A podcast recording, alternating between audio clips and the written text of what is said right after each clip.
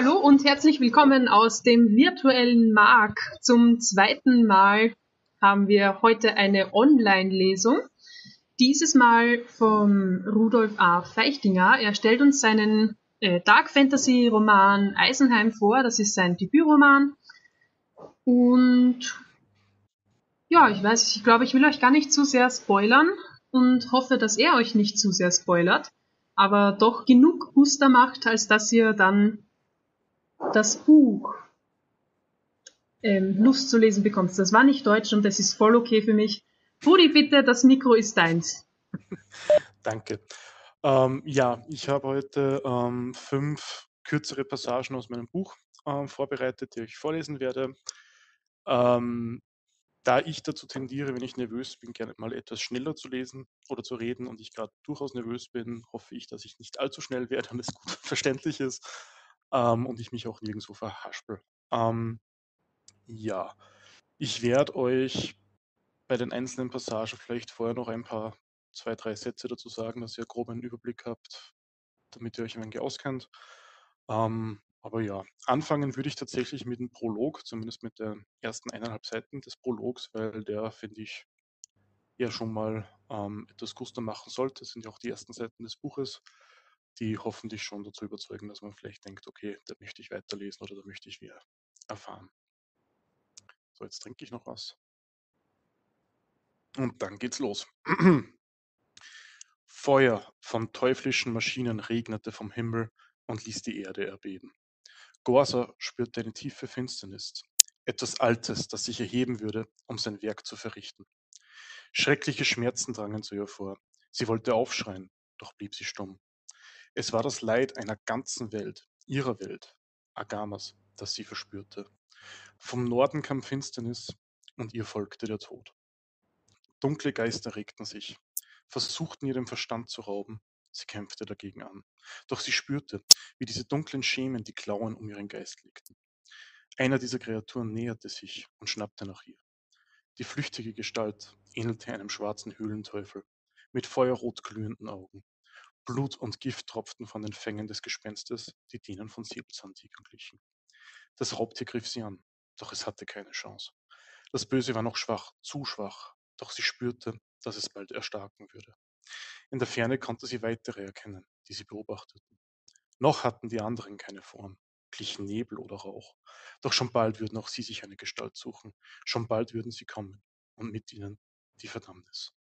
Ihre Heimat würde brennen, die dunklen Geister würden sich holen, was sie begehrten, und ihr Volk würde dabei vernichtet werden. Sie spürte Hoffnung. Ihre Ahnengeister kamen, um sie zu schützen, um ihr den Weg zu weisen. Auf schwarzen Schwingen kam ihr Totemtier herbeigeflogen und ließ sich auf ihre Schulter nieder. Eindringlich musterte sie den Raben und dessen blaue Augen. Sie wusste, was dies war. Es war eine Warnung. Etwas würde sich regen, etwas würde kommen, etwas würde sie zerstören. Sie spürte Hass, sie spürte Verlangen, sie spürte Rache und sie spürte Gier. Das alles würde über sie, über ihr Volk und über all die anderen Völker hereinbrechen. Der Rabe schwang sich erneut in die Lüfte. Ihr Geist folgte ihm. Sie ließ sich von dem Tier führen. Er flog südwärts, über das rote Gebirge zu alten Feinden ihres Volkes, den Menschen. Würde aus einem alten Feind ein neuer Freund werden? fragte sie sich unmittelbar. Sie sah Menschen in ihren Steinhäusern und sie sah welche mit dem Zeichen des Raben. Soll ich dorthin? Willst du, dass ich zu diesen Menschen gehe? fragte sie ihn. Der schwarze Vogel kreiste über diese Leute, die ihn als ihr Wappentier auserkoren hatten, und krächzte bei ihrer Frage zustimmend. Aus alten Feinden werden neue Freunde, wiederholte immer und immer wieder. Ja, das sind eben die ersten eineinhalb Seiten ähm, von der Gorsa. Ähm, das ist eine Ork-Schamanin, ähm, die da offenbar eine Vision, eine Warnung erhält und dann zu einer Reise aufbricht. Ähm, die nächste Passage, da geht es auch tatsächlich nochmal um die Corsa, weil sie durchaus eine zentrale Rolle einnimmt in diesem Roman. Die ist dann gut 270 Seiten später, ähm, wo sie eine weitere Vision erhält. Und ja, die lese ich euch jetzt auch kurz vor. Aber vorher nochmal.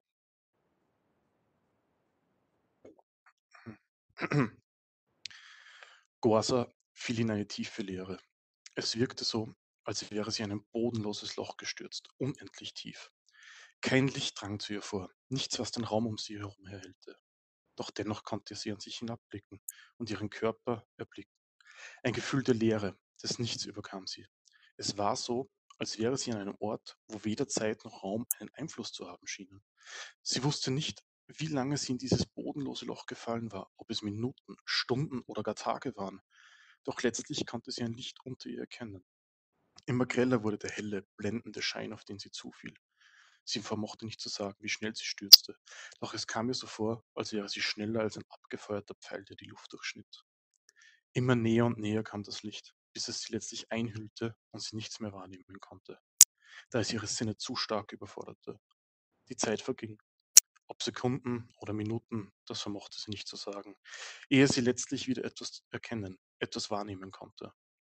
Eine Kälte näherte sich ihr, packte ihren Leib und nistete, und nistete sich in diesen ein.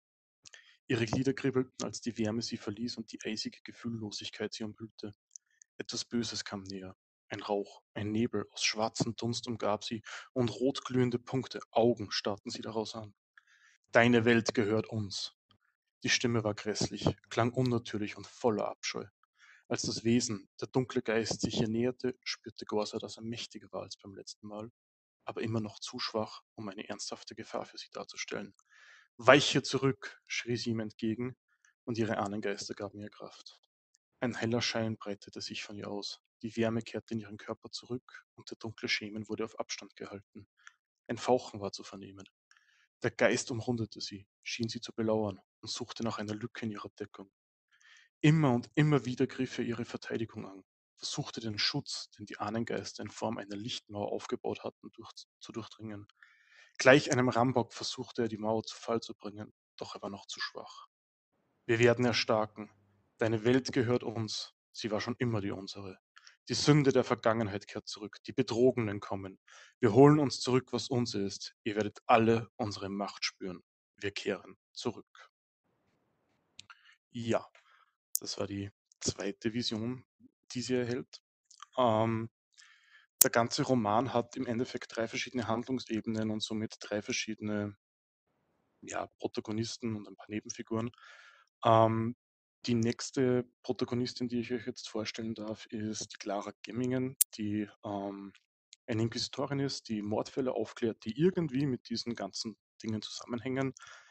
Ähm, verrate ich euch jetzt natürlich nicht wie, das wäre ja ein zu großer Spoiler.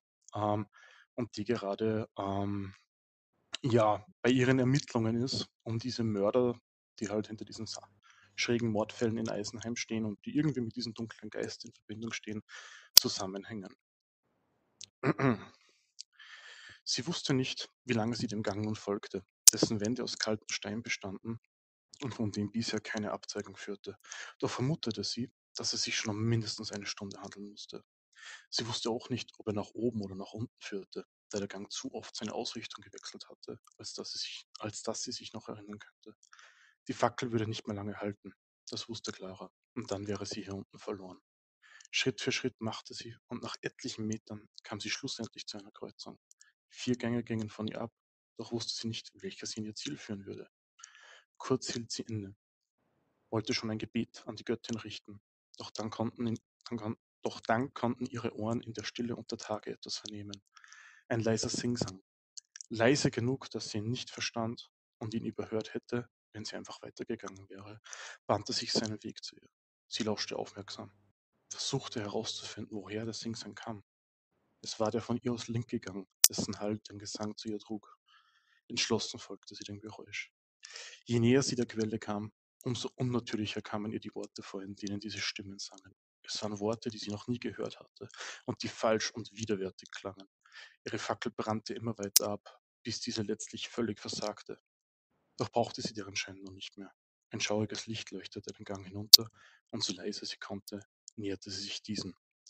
Wafgalg, Hulfa, Rarak, Lachravsk, Foruvsk und ähnliche Wörter ähm, ertönten die Stimmen immer lauter vor ihr.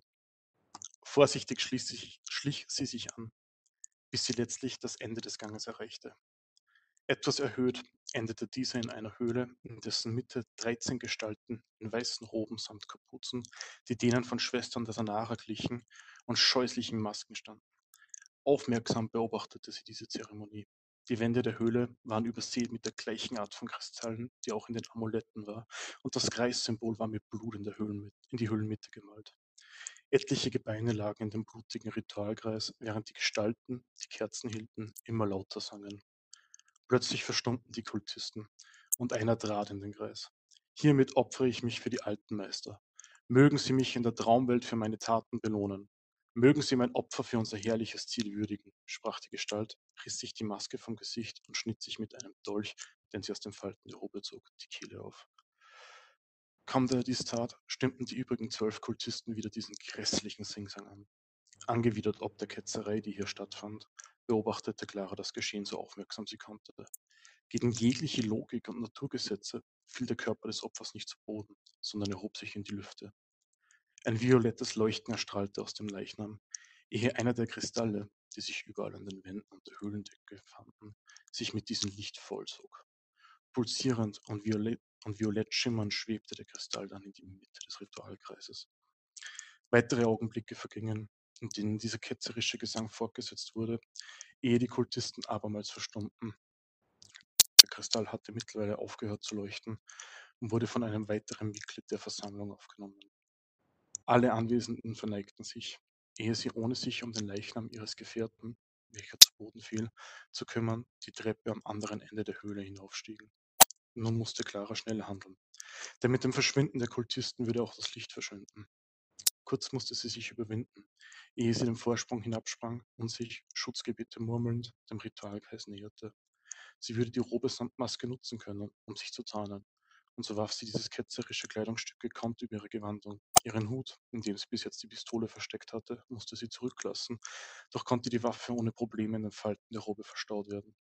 Die Maske war aus Gold und schlicht, war vom Stil einer piskanischen Karnevalsmaske nachempfunden, und dennoch ging von ihr ein bösartiges, falsches Gefühl aus.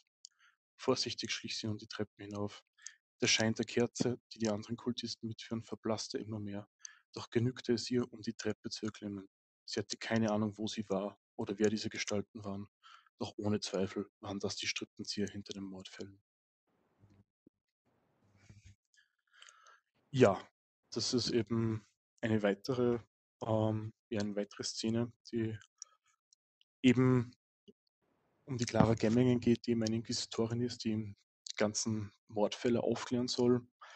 Ähm, ja, ihr habt schon mitbekommen, eben Inquisitorin, sie betet zu einer Göttin, Religion ist in ähm, Eisenheim durchaus wichtig, ähm, wird auch später nochmal ähm, bei einer anderen, bei der Franziska von Taringen, das ist eine Kriegsschwester im Namen der Göttin, ähm, nochmal wichtiger sein. Das ist dann der letzte, ähm, die letzte Szene, die ich euch heute vorlese. Aber jetzt vorher habe ich noch eine Szene, ähm, wo zwei andere Charaktere, die gemeinsam unterwegs sind, nämlich Philippe und Katharina, auf Gorsa treffen ähm, beziehungsweise Gorsa gefangen genommen haben und sich jetzt mit ihr unterhalten. Und ja, das würde ich euch jetzt auch noch kurz vorlesen. Einige Augenblicke verstrichen, an denen sie an etlichen Zellen vorbeimarschierten, ehe sie zu der kamen, in der die beiden Orks saßen.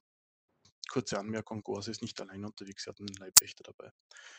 Ähm, kaum dass sie die Zelle erreichten, schwang sich der Vogel blitzartig in die Lüfte, um zu dem weiblichen Ork zu fliegen. Ah, wie ich sehen, hat Schwarzgeist euch zu mir geführt, sprach die Orkfrau, an deren Namen sich Philippe nicht mehr erinnerte. Dann steckst du dahinter? Katharina fühlte sich hintergangen. Ja. Ist das Hexerei? Nein. Wozu? fragte Philippe. Weil ich mit euch reden muss. Worüber? fragte Katharina skeptisch. Über das, was wird kommen, über unseren Feind, erwiderte die Orkfrau, während sie den Raben sanft streichelte. Was wird kommen? stellte Philippe die Frage und musterte bei den Orkkrieger, der in einer Ecke stand und sie alle mit finsterem Blick im Auge behielt. Ich kann euch zeigen. Wie zeigen? fragte Katharina argwöhnisch. Ich kann zeigen, was mir die Geister gezeigt haben, sprach der weibliche Ork und streckte dabei die rechte Hand vorsichtig aus. Du wagst es, deine Hand in Richtung der neuen Burgherrin zu strecken, erklang eine Wachfrau wütend. Wie auf Kommando erklang ein gefährliches Knurren aus der Ecke des hünenhaften Orkkriegers. Lasst uns allein, sprach Philippe, der wusste, die Stimmung könnte kippen. Wie bitte? fragte Katharina und die Wachfrau synchron. Ich weiß nicht warum, aber diese Orkfrau hat uns geholfen, hat Aaron das Leben gerettet und sich von uns gefangen nehmen lassen. Ich glaube, sie will uns wirklich nur etwas zeigen. Ja klar, ausgerechnet das gefällt dir jetzt schon, oder wie? Katharina, sprach Philipp ernst. Ich sage nicht, dass mir das gefällt, aber warum sollte sie das tun? Keine Ahnung, das sind Orks, die sind wie Tiere. Warum tun Tiere irgendetwas? Bitte, Katharina, irgendetwas scheint diese Orkfrau so zu beunruhigen, dass sie sich freiwillig von uns gefangen nehmen ließ. Ich möchte wissen, was das ist. Schweigend blickte Katharina ihn für einige Augenblicke an. Sie schien offenbar nicht zu wissen, was sie sagen sollte. Bitte, ich will es wirklich wissen. Was, wenn da draußen wirklich ein Feind lauert? Und was, wenn nicht? Dann können wir die Orks immer noch hinrichten lassen. Katharina schien Philippes Worte abzuwägen. Er konnte in ihrem Gesichtsausdruck erkennen, wie sie überlegte. Tief atmete sie ein und aus, ehe sie vorsichtig zu sprechen begann. Na gut, Wache, lasst uns alleine. Aber meine Lehnsherrin, ich sagte, lasst uns alleine. Zu Befehl. Ein kurzer Moment des Schweigens folgte, bis die Wachfrau den langen Gang hinabgeschritten und in die Wachstube zurückgekehrt war. Also, was willst du uns zeigen, Orgfrau? fragte Katharina. Gorsa. Was? Nicht Orgfrau. Gorsa, wie dein Name lautet. Kurz musterten Philippe und Katharina Gorsa, versuchten eine womögliche versteckte List zu erkennen, ehe Katharina antwortet. Ich bin Katharina von Rabengipfel. Das ist Philippe von Valenzi. Und wie heißt er? Das ist Toruk. Wo ist Häuptling von euch? Ich bin jetzt der neue Häuptling, antwortete Katharina. Aber genug der belanglosen Worte. Was willst du uns zeigen, Orgfrau Gorsa? Dunkle Geister werden kommen. Uralt, wollen dann zurück. Sünde der Vergangenheit, sprach Gorsa und der Rabe auf ihrer Schulter krächzte verhängnisvoll. Ich verstehe nicht, entgegnete Katharina verwirrt. Uralte Geister, wollen diese Welt, haben schon mal versucht und vor langer, langer Zeit, da haben sie fast geschafft. Was für Geister? fragte Philippe misstrauisch. Böse Geister, kommen nicht von dieser Welt. Fremd, böse, sehr böse. Ich kann es euch zeigen, antwortete Gorsa und streckte erneut ihre Hand aus. Wie willst du es zeigen? Ich dulde in meiner Feste keine Hexerei, sprach Katharina erbost. Nein, nein, keine Hexerei, nur Geister, gute Geister, die zu uns sprechen. Ich kann euch nur zeigen, was sie mir zeigen, erklang Gorsas Stimme und sie klang flehentlich. Bitte, es ist gemeinsamer Feind. Ungläubig musterte Philippe die Orgfrau. Er hatte so viel über dieses Volk gehört. Orks seien barbarische Mörder, die Menschenfleisch essen und nichts lieber tun, als sinnlos morden, plündern und brandschatzen. Doch jetzt sah er eine Orkin, die vor ihm stand und ihm um etwas bat. Er hatte keine Ahnung, wovon Gorsa sprach, doch schien es sie zu ängstigen, denn noch nie hatte er von einem Ork gehört, der flehentlich einem Menschen um etwas bat. Zeig es mir, sprach Philippe entschieden und trat einen Schritt vor zu den Gittern der Zelle. Was? fragte Katharina, überrascht. Ich will es wissen, antwortete Philippe, und schon spürte er die Berührung von Gorsas Hand auf seiner Stirn. Die Haut der Orgfrau war, sehr, war erstaunlich weich und fühlte, sich warm, und fühlte sich warm an. Ein leicht erdiger Geruch ging von ihr aus, aber dies mochte auch am Kerker liegen. Plötzlich spürte er eine Hitze, die, obwohl sie brannte, dennoch ein gutes Gefühl in ihm verbreitete. Seine Glieder fühlten sich lebendig an, doch mit jedem Augenblick vernahm er die Geräusche, Gerüche und Bilder seiner Umgebung immer schlechter. Sein Blick wurde immer unschärfer, bis er in eine schwarze Leere fiel. Ja, das war eben das Gespräch zwischen Philipp und Katharina und Gorsa. Ähm, ja, und jetzt springe ich noch ungefähr 200 Seiten weiter ähm, zu ähm, eben der vorhin schon angekündigten Franziska von Taringen, die eben eine Novizin der Sanare ist, dieser Göttin, die, ja, es ist jetzt Kapitel 1925 und offenbar scheint eine Situation zu eskalieren. So schnell sie konnte, lief sie durch die Straßen des Handelsviertels, vorbei an den abgebauten Ständen des großen Marktes, an einigen kleineren Menschengruppen und durch die Häuserschluchten der Gassen. Ihre Plattenrüstung, die aufgrund der aufkommenden Nacht und der Wolkendecke, die nun immer dicker wurde, nicht mehr glänzte, sondern matt wirkte, schepperte bei jedem Schritt. Ebenso rauschte ihre weiße Robe. Ein Wind zog auf und ihr kahl rasierter Schädel lag frei, da ihr die zugezogene Kapuze vom Kopf geweht wurde. Schnee fiel. Sie spürte, wie die Flocken sich auf ihrem nackten Haupt sammelten und schmolzen. Es war kalt, aber erfrischend. Schmerz ist, nur eine, Schmerz ist nur eine Illusion des Körpers, rezitierte sie ein Mantra, um die Kälte aus ihrer Wahrnehmung zu verbannen. Franziska war eine Novizin der Sanara, auf ihrem Pfad zur Kriegsschwester. Sie hatte den siebenjährigen Schwertzug angetreten und nun würde sie endlich zeigen können, was sie gelernt hatte. In Windeseile lief sie zum Torhaus, das in die Unterstadt führte, bog um die letzte Ecke und sah es vor sich aufragen. Wachen patrouillierten auf den Wehrgängen, hatten Armbrüste und Musketen dabei. Darunter standen sie auch mit Hellebarden, Schilden und Piken und auch Bihandkämpfer der Garde waren anwesend. Drängt sie zurück, hörte sie einen Befehl in einer ihr vertrauten Stimme. Drängt sie zurück! Niemand darf in das Handelsviertel! Franziska lief, ihr Großschwertglocke in der rechten Hand haltend, auf das Torhaus zu. Gut, wenn Sie nicht wollen, vernahm sie dieselbe Stimme erneut, ehe diese einen weiteren Befehl, Befehl bellte. Feuer frei. Ja, das ist das Ende der Lesung, zumindest ähm, was den Teil betrifft, wo ich euch vorlese. Ähm, ich hoffe, es war verständlich. Ich hoffe, es hat Spaß gemacht. Ich hoffe, es hat Lust auf mehr gemacht. Ähm, ich kann euch beruhigen, meine Schreibkünste sind in der Regel besser als meine Vorlesekünste. Ähm, wage ich jetzt mal zu behaupten. Ähm, und ja, jetzt würde natürlich noch die Möglichkeit bestehen, Fragen zu stellen, mit mir in einen Dialog zu treten, wobei ich natürlich ähm, nicht spoilere und nichts von der Handlung verrate. Ja. Rafa, stellst du bitte wieder alle auf, dass sie reden können? Es können sich alle selber entstummen. Ähm, ich wollte nämlich gerade nur sagen, wenn Sie, wir probieren das jetzt einfach mal so, wenn ihr Fragen habt, dann stellt sie einfach. Und sollte das eskalieren, dann müssen wir das irgendwie anders regeln. also, dass alle gleichzeitig reden. Aber wir probieren es jetzt einmal so. Darf, darf ich gleich was fragen? Klar. Äh, mich würde interessieren, ob alle deine Protagonistinnen weiblich sind und warum, wenn Äh, die Wahl es ist. ist mir ist- tatsächlich jetzt gerade bei der Lesung aufgefallen, dass ich anscheinend nur weibliche Szenen genommen habe. Nein, ähm, es gibt noch vier wichtige Charaktere auf jeden Fall, die männlich sind, plus ein paar Nebenfiguren. Ähm, das ist jetzt einfach nur ein lustiger Zufall, glaube ich, gewesen, weil wir Okay. haben mit der Raffaela die Szenen ausgesucht, weil wir gedacht haben, die wirken recht spannend. Ähm, das ist mir tatsächlich jetzt erst gerade aufgefallen, dass ich lauter weibliche Charaktere genommen habe. Ist ja cool. Peter Philippe ist auch dabei. Stimmt, Felipe ist zum Beispiel ein tatsächlich von ähm, den Kapiteln her wichtiger, wichtigerer Charakter als die Katharina, mit der er da war. Weil die Katharina erlebt man alleine nie, in Felipe erlebt man tatsächlich in ein paar Szenen alleine auch. Also der ist tatsächlich ein größerer Protagonist, wenn man so sagen will, als die Katharina. Danke. Bitte. Gibt es sonst noch Fragen, Anmerkungen, Wünsche, Beschwerden?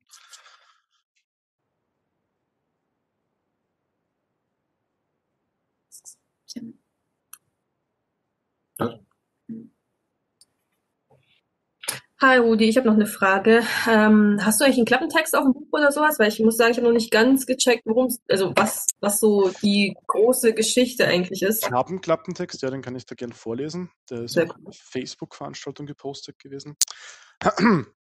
Eisenheim. Die Hauptstadt des gleichnamigen Kurfürstentums wird seit einiger Zeit Schauplatz offensichtlich politisch motivierter Morde. Die Zwerge, Minderheit und Bürger zweiter Klasse wollen mehr Rechte und die Kirche der Drei geht rigoros dagegen vor. Zeitgleich droht ein Krieg mit dem benachbarten Bojarentum Wujask und ein ur uraltes Übel soll sich im Norden erheben. Zwei Inquisitoren der Kirche, der Kirche werden entsendet, um all dem auf den Grund zu gehen und herauszufinden, wie diese Vorfälle zusammenhängen und welche dunkle Macht die Fäden im Hintergrund zieht. Eisenheim ist ein Dark Fantasy Buch, das in die düstere Welt Agame entführt, eine Welt voller Intrigen, religiösen Fanatismus und dunkler Magie. Das heißt, ähm, wie gesagt, das sind im Endeffekt drei große Haupthandlungsebenen, die gegen Ende des Buches dann alle so zusammenlaufen und dann im Idealfall Sinn ergeben bis jetzt. Also Sinn ergeben sollen. Ich hoffe, das tun sie dann auch bei jedem Leser. Alles klar, danke nochmal fürs Vorlesen. Wie kamst du denn auf die Idee, außer dass du halt allgemein Fantasy begeistert bist? Ähm, jetzt auf Eisenheim speziell oder generell auf, auf Eisenheim speziell, ja. Ähm, ich finde es ganz cool oder mein, ich finde wichtig ist es einfach in Büchern auch Botschaften zu verstecken. Bücher sollen unterhalten, aber Bücher sollen auch ähm, bis zu einem gewissen Grad bilden. Ähm, ich finde, Science Fiction macht das oft schon sehr gut vor, dass sie politische Themen einarbeiten. Man denkt jetzt an George Orwell oder an Brave New World von Brandon Huxley und so weiter. Und ich denke, Fantasy kann das auch. Ich kann in Fantasy super Metaphern zu realen Problemen schaffen, ohne diese Probleme direkt anzusprechen, ohne existierenden äh, Gruppierungen, religiösen ähm, Gruppierungen oder was auch immer auf die Beine zu treten. Ähm, und ich will, oder mein Versuch war in dieser Geschichte halt äh, Diskriminierung und religiösen Fanatismus zu behandeln, kritisch zu betrachten und auch zu zeigen, was das natürlich auch für, oder hauptsächlich zu zeigen, was das für negativen Seiten hat und wie sich halt das Ganze, also die, die Geschichte fängt in einer Welt an, die düster ist und gegen Ende hin soll es ein bisschen ein Licht am Horizont sein. Es sind noch weitere Bücher in dieser, in dieser Welt geplant und über die Handlung der Bücher soll das halt immer mehr sich weiterentwickeln und besser werden. Und das Ganze halt vermischt mit ähm, ja, Fantasy-typischen, Genre-typischen Sachen mit einer spannenden Geschichte, zumindest hoffe ich das, mit coolen Charakteren. Und ja, aber das ist so die Grundidee dahinter gewesen und das hat sich dann relativ schnell verselbstständigt, dass man dann immer mehr dazu kommt und weiterspinnt und ja. Cool. Finde ich schön, dass du so Themen einbaust. Danke. Grüßt euch nach Salzburg, wann du fährt? Das, ich habe es jetzt nicht ganz verstanden, das war jetzt gerade schnell. Grüßt euch nach Salzburg, wann du hört? Servus, Franz. Heiler, wo ist denn das Buch überhaupt erhältlich? Äh, prinzipiell überall, wo es Bücher gibt. Ähm, also man kann es zumindest überall bestellen. Der Thalia hat es schon im Sortiment. Auf Amazon kann man es bestellen. Ich weiß von Ah. fünf Buchhandlungen in Deutschland, die es schon im Sortiment, im Sortiment haben. Kleinere Buchhandlungen, weiß jetzt nicht, ob es die alle ins Sortiment nehmen, aber man kann es zumindest überall bestellen. Zwei Freunde von mir waren heute schon unterwegs und haben in Salzburg bei Buchhandlungen gefragt, die können es alle überall durch die ISBN bestellen. Ich habe es Ah. ganz am Anfang gesagt, das Buch soll 16 Euro kosten, der Thalia verlangt 20 Euro. Der hat einfach dreist 4 Euro draufgeschlagen. Ja, Ähm, der weiß nicht, ob das Buch ist. ja, ich habe halt nichts davon. Die 4 Euro gehen in die Kasse vom Thalia. Also, mir ist es wurscht, was es kauft, sie verdienen überall gleich viel mit. Beim Thalia habt ihr dann ein wenig einen Nachteil, weil sie 4 Euro mehr zahlt wie überall anders. Ja, schon, passt. Ja. Ich habe gerade nochmal in den Chat die Links gepostet, zum einen zu Amazon, zum anderen zu Books on Demand. Das ist der Verlag, wo das Ganze gedruckt wird. Da kann man es auch versandkostenfrei bestellen. Okay. Für 16 Euro. Für den Super, richtigen danke. Preis. Bitte. Ich hätte auch Hallo? noch eine Frage. Hi. Hi, ja? Ich weiß, ja. ähm, sag mal, wie kommt man denn an signierte Exemplare? ähm, die sind tatsächlich momentan wieder etwas schwer. Ich habe jetzt selber mal zehn Exemplare zu Hause gehabt, die sind allerdings alle schon reserviert. Aber ich habe vor, die nächsten Zeit wieder ähm, Exemplare nachzubestellen. Und Ja. ja, je nachdem, wie es Corona-bedingt ausschaut, wenn es Mark wieder offen hat, ich bin öfters im Mark, ich kann auch da gerne wieder mal eine Lesung machen. Wir haben auch schon mal überlegt, eine kleine, oder hatten im Sinne der Open Stage, wo ich ja eigentlich die Lesung gehabt hätte, auch überlegt, eine kleine Tombola mit einer Versteigerung zu machen. Aber das wird dann alles ähm, hoffentlich 2021, so Corona es will, wieder möglich sein. Und dann wäre es natürlich auch möglich, ähm, signierte Exemplare zu erwerben. Aber vor Weihnachten brauche ich auf jeden Fall noch eins. Vor Weihnachten noch, dann ja, schreiben wir uns vielleicht später zusammen oder so, dann schauen wir. Und ähm, danke, dass du das so spannend gemacht hast. Du hast wirklich immer dann aufgehört, wenn man sich denkt, okay, was kommt jetzt? Ja, das war natürlich beabsichtigt, das soll ja mehr Lust auf mehr machen. Und ich hoffe, das Ja. hat es. Sag noch ganz kurz zu deinen Charakteren. Äh, wo hast du da Anleihen genommen? Ist es ähm, vielleicht das Rollenspielen oder von Leuten, die du kennst? Oder wo, wo kamen die dir her? Ja und nein. Also ja, wahrscheinlich. Also ich kann sagen, ähm, Inspiration zu Charakteren natürlich, ähm, dadurch, dass ich selber viel lese, Filme schaue, Serien schaue, hat man da Ja. natürlich immer wieder Inspiration von coolen Charakteren, die man selber einfach cool findet. Sei es jetzt von coolen Helden oder auch von coolen Schurken. Ähm, ebenso, man ist ständig mit Leuten umgeben, ich bin mit Freunden umgeben, ich bin mit Bekannten umgeben und wenn da irgendwo coole Charakterzüge sind, dass man vielleicht mal einzelne Charakterzüge wo rauspickt und die in seinen Charakter ein oder in einen Charakter einbaut, auf alle Fälle. Einer meiner Hauptcharaktere hat zum Beispiel Arachnophobie, Spinnenangst, das habe ich selber, das ist ein Charakterzug, den ich von mir selber einfach eingebaut habe, weil ich es cool fand. Ähm, weil ich immer der Meinung bin, jeder Charakter sollte mindestens eine Schwäche haben. Ähm, ja, das sind natürlich ähm, bewusst, kann ich sagen, dass ich auf jeden Fall einzelne Charakterzüge von entweder anderen fiktiven Figuren, die ich cool finde, oder vielleicht auch von Bekannten übernommen habe. Unterbewusst wird da wahrscheinlich sogar noch viel mehr abgegangen sein, ohne dass ich es mitbekommen habe. Ja, danke für die Vorlesung, danke für die Infos und ähm, ich drücke dir die Daumen, dass das richtig gut abgeht. Danke. Mach's gut. Ja, na, ich habe auch noch eine Hallo? kleine Frage. Aber der Lukas Dann komme ich zuerst. jetzt mal dran. Äh, also man kann uns hören, oder? Ja, man kann euch hören. Ja. Ich, ich nehme es zurück, es ist der Marc. Ja. wir sind nur mit dem Lukas einen Account drinnen, weil wir das über den Fernseher streamen. Als, als Autor liebt man ja alle seine Charaktere, genauso wie man als Elternteil ja nie ein Lieblingskind hat. Das Aber welcher Charakter, welcher Charakter hat dir denn besonders viel Spaß gemacht zu schreiben? Das ist tatsächlich Bullshit. Ich habe tatsächlich zwei Charaktere, die ich extremst anstrengend fand zu schreiben, weil sie einfach einen äh, Standpunkt haben, den ich selber politisch nicht vertrete. Eben wie gesagt, in dieser Welt ist Rassismus und religiöser Fanatismus Thema.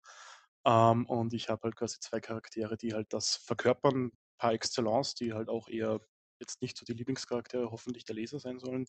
Da habe ich mir irrsinnig schwer getan, das zu schreiben, weil das einfach so konträr meiner eigenen politischen oder persönlichen Einstellung ist, dass ich da echt Schwierigkeiten manchmal gehabt habe und da immer einen speziellen Mut sein musste, dass ich das schreiben konnte. Ähm, mein Lieblingscharakter ist, glaube ich, Felipe. Felipe ist ähm, ein Charakter, der relativ viele Charakterzüge von mir übernommen hat. Ähm, eben auch teilweise die Unsicherheit und so weiter, die ich ja doch auch habe oder ähm, Selbstzweifel. Und während der Geschichte teilweise diese überwindet, teilweise nicht. Ich will jetzt nicht zu viel spoilern, aber das ist der Charakter, der relativ viel an mich selber angelehnt ist. Und da habe ich mir leichter getan, das zu schreiben und auch so ein bisschen meinen persönlichen Touch noch mehr in die Figur einbringen können. Die anderen waren teilweise ähm, ja ganz nett zu schreiben, also da habe ich jetzt keine präferierte, aber eben zwei hatte ich, wo ich mir wirklich schwer getan habe, einfach weil die einfach so von der Grundeinstellung her, wie sie vom Charakterzug her sind, mir selbst so widersprechen, dass ich da durchaus etwas Schwierigkeiten hatte. Dankeschön. Dankeschön. Und ich glaube, darum, ich bin zwar jetzt kein Elternteil, aber ich glaube, jedes Elternteil hat ein Lieblingskind. Auch wenn es vielleicht wechselt. Apropos Unsicherheit, finde ich, das hat man nicht beim Vorlesen gemerkt. Danke.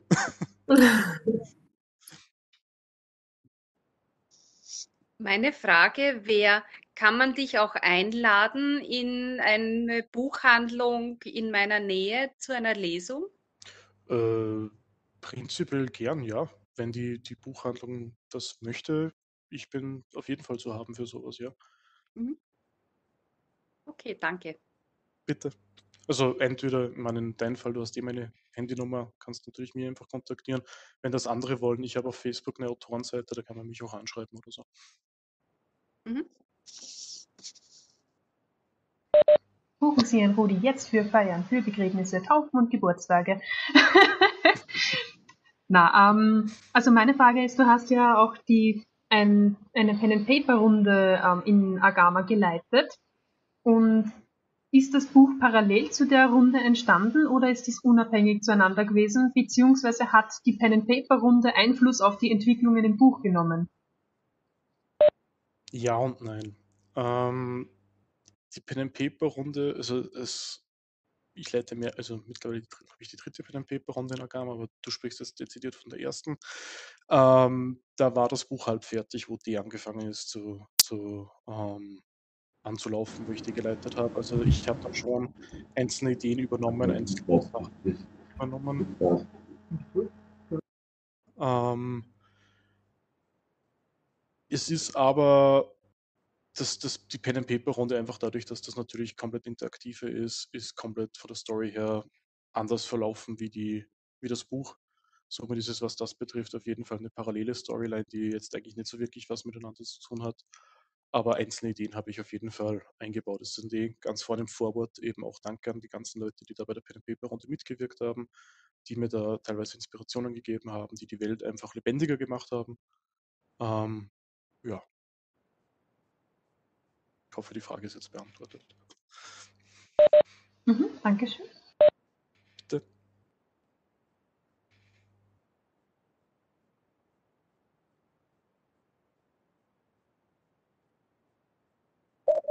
Ja, dann eine Frage aus dem fernen Bolkheim. Hallo Tarian.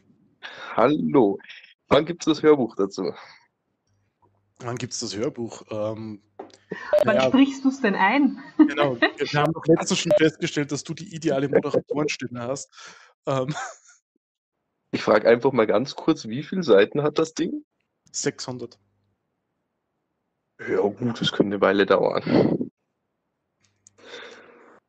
Ja, okay, ähm, für, für dich machen wir das. Super.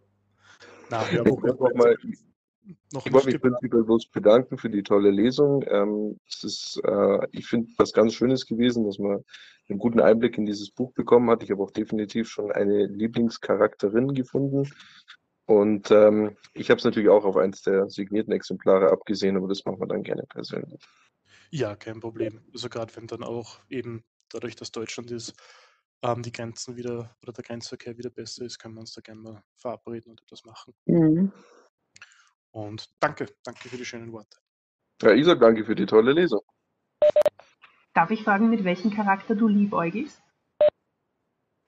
Also ja, äh, darfst du tatsächlich. Und zwar ist es die Orkfrau, wo sie ja nicht so benannt werden möchte. Aber ein ganz spannender Charakter, weil ich vor allem gerade mit meiner Shadowrun-Runde ein bisschen damit liebäugle, vielleicht einen Schamanen zu beginnen. Und ich finde, das hat ein, ein tolles, ein tolles Flair, so ein Schamane, weil du kannst theoretisch mit einem Schamanen wahnsinnig viel machen. Und ich persönlich bin mit der Idee reingegangen, dass ein Schamane theoretisch ein perfekter Seelenheiler ist, dadurch, dass er ja tatsächlich Kontakt mit Geistern aufnehmen kann und dadurch natürlich auch eine Verbindung herstellen kann zu bereits Verstorbenen. Und ich glaube, dass es dem einen oder anderen sicherlich einen Schub in die richtige Richtung geben würde, wenn er noch die eine oder andere Frage loswerden könnte und eine, passende Antwort darauf bekommen würde. Mhm. Ja, dann hoffe ich, dass ich dich mit meinem Buch dazu inspiriere. Ja, auf jeden Fall. Und falls nicht weißt, dann zumindest, wie du das nicht haben willst. Stimmt. Ich habe noch eine Frage. Wie lange hast du denn insgesamt an dem Buch geschrieben? Und wie lange hat Ah. es gedauert? Die reine Schreibzeit, wahrscheinlich waren es, glaube ich, circa drei, vier Monate, also im Sinne von wirklich vom Computer sitzen und abtippen, mit Idee, mit Charakterentwicklung, mit, mit ähm, Weltentwickeln, erfinden, sind wir bei circa zwei Jahre. Auch mit Nachbearbeitung und so weiter. Also hast du erst so ein Skelett gebaut von der ganzen Geschichte und die Charaktere und dann war es fertig und dann hast du es abgetippt. Genau, also es ist, bevor ich es abgetippt habe, schon wirklich kapitelweise gestanden. So Kapitel 1 passiert das, Kapitel 2 passiert das, Kapitel 3 passiert das. Und das halt durch bis alle 25 Kapitel. Ich habe alle Charaktere fertig gehabt. Ich hatte die Welt größtenteils fertig. Ein paar Dinge sind dann während dem Schreiben noch als Spontanideen eingeflossen. Ähm, dann habe ich es abgetippt. Das war dann circa, weiß ich nicht, drei, vier Monate. Und dann ging es halt ans Nachbearbeiten, lektorieren lassen, ähm, Probeleser finden, gegenlesen lassen, kam alles so an wie. Also das Schwierige ist ja beim Schreiben, ich als Autor habe das Ganze im Kopf. Ich weiß, wie das am Ende zusammenpassen soll. Das haben die Leser nicht. Und kommt das, was ich schreibe, auch bei den Lesern so an, dass die das mitbekommen, was ich will, dass sie mitbekommen, sind halt oft zwei Paar Schuhe. Daher Mhm. äh, eben gegenlesen lassen, Probe lesen lassen, Korrektur lesen lassen, ähm, damit man einfach so viel wie möglich Feedback bekommt, damit man weiß, was nehmen sich die Leute mit. Ist das ungefähr das, was man sich vorgestellt hat, oder sind, die, sind das sehr große Unterschiede? Und wenn ja, warum? Und dann geht es eben ans Nachbearbeiten. Also jede einzelne Formulierung wird zerpflückt, jeder einzelne Satz wird zerpflückt, warum das steht da so drinnen, kann man den besser machen, bis man halt irgendwann zufrieden ist. Und wie war es mit den Probelesern? Kam es so an, wie du es intendiert hattest? Ähm, größtenteils oder eigentlich fast bei jedem ja. Also es gab, Cool. glaube ich, drei, drei kleinere Unstimmigkeiten, die aber dann relativ schnell gefunden werden konnten, wo ich einfach die Formulierung dann etwas verändert habe. Ähm, aber ich sage jetzt mal zu 90 bis, 9, bis 95 Prozent kam es so an wie gedacht. Nice. Das war jetzt bestimmt nicht das erste, was du geschrieben hast, ne? Ähm, Ich habe, glaube ich, davor fertig geschrieben vier Bücher und Mhm. angefangen zwei oder drei plus ein paar Kurzgeschichten. Aber das ist jetzt wirklich das erste, wo ich sage, das ist von der Qualität, wo ich zu, so zufrieden bin, dass ich sage, das kann wirklich an die Öffentlichkeit. Ähm, nice. ist natürlich trotzdem nur der Anfang der literarischen Reise. Ich hoffe, dass ich noch sehr viel Potenzial nach oben habe und mich noch sehr viel weiterentwickle literarisch. Aber das ist zumindest jetzt mal ein Niveau, wo ich sage, das kann als Erstling raus. Ja, total. Ich fand es auch gut geschrieben.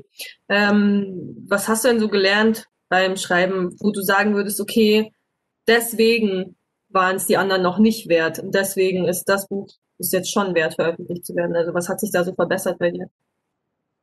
Mm, Prinzipiell der Gesamt, also der, der Schreibstil im Allgemeinen natürlich, man wird sicherer, man findet, man, man hat einen größeren Wortschatz, je mehr man schreibt. Schreiben ist wie alles eine Übungssache, üben, üben, üben, schreiben, schreiben, schreiben. Man wird mit jedem Satz, den man schreibt, besser. Ähm, man liest, also ich habe in der Zwischenzeit auch weitere Bücher gelesen. Man schaut sich natürlich, oder ich schaue mir ja doch auch an, was machen andere Bücher, die erfolgreich sind, was machen die Autoren, warum sind die erfolgreich, weil irgendwas müssen sie ja richtig machen. Ähm, äh, schau, pass, kann ich das adaptieren oder auf meinen Stil anpassen, natürlich meinen eigenen Stil finden.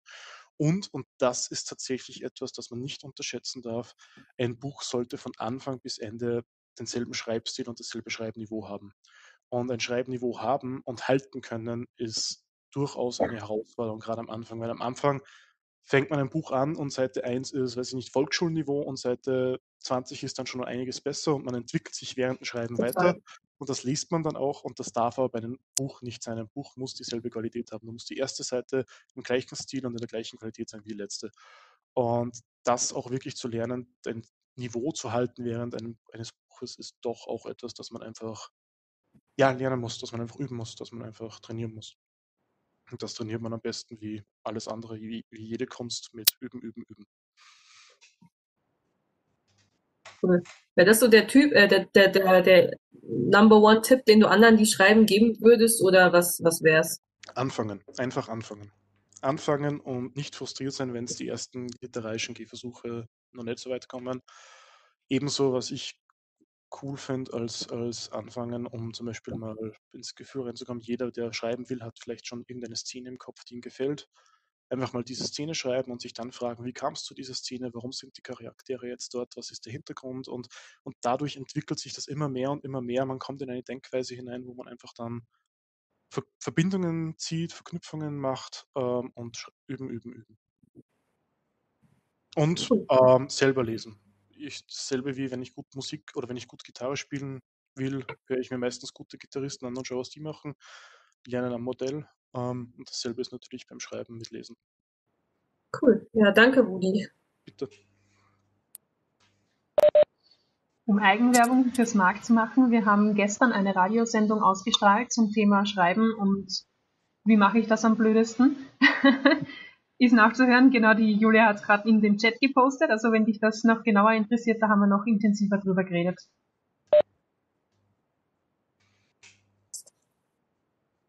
Hört man mich? Ja. Äh, ja. Wann schreibst du? Also zu welchen Uhrzeiten? Ähm, Wie, ja, wie lässt es dein Beruf zu? Also ich arbeite als Sozialarbeiter, ich bin Gleitzeit, das heißt, ich habe irgendwann zwischen 7 Uhr und 22 Uhr meine Arbeitszeit, die ich mir einteilen kann, wie ich will. Meistens richtet es sich nach den Klienten. Ich schreibe tatsächlich, wenn ich Zeit habe. Ich merke, dass ich in der Früh produktiver bin wie am Abend. Ähm, da schaffe ich meistens mehr oder qualitativ hochwertiger ist. Das am Abend muss ich dann öfters überarbeiten. Aber letztlich schreibe ich, wenn ich Zeit habe. Wenn ich irgendwo mal eine Stunde habe, sitze ich am Computer, schreibe vielleicht zwei, drei Seiten und so weiter. Ich habe mal versucht, mich wirklich festzulegen, so ein Kapitel pro Woche oder ein Kapitel in einem gewissen Zeitraum. Das habe ich aber dann wieder aufgehört, weil ich mich dann zu sehr selber gestresst habe und dann auch nicht mehr so viel Spaß dran hatte. Mittlerweile ist es so, wenn ich Zeit habe, wenn ich motiviert bin, die Muse zuschlägt, einfach vor dem Computer sitzen und tippen. Okay, ja, weil mir kommt nach, nach einer Stunde aufhören und dann irgendwie wieder einfinden, ist oft, glaube ich, gar nicht so einfach. Das heißt, wie ist das, wie, wie tust du da dann? Ist dann, fällt dir das dann schwer? Oder weil im Endeffekt ist, ist ja so, wie wenn man einen Film in der Mitte abbricht noch, oder? Also dadurch, dass ich ähm, einfach alles vorher schon extrem skizziert habe, wirklich mit was genau in welchem Kapitel passieren soll, welche Szenen, welche Charakterentwicklung, welches alles, lese ich mir einfach das durch und finde dadurch relativ schnell wieder rein. Das sind bei jedem Kapitel sicher so, weiß ich nicht, 5 bis 20 Seiten, äh, 5 bis 20 Zeilen, die ich mir notiert habe im Vorfeld schon und an dem Gerüst orientiere ich mich einfach. Und das hilft mir dann immer, wenn ich mal wieder etwas weiter weg bin, da sofort wieder reinzufinden. Danke. Bitte.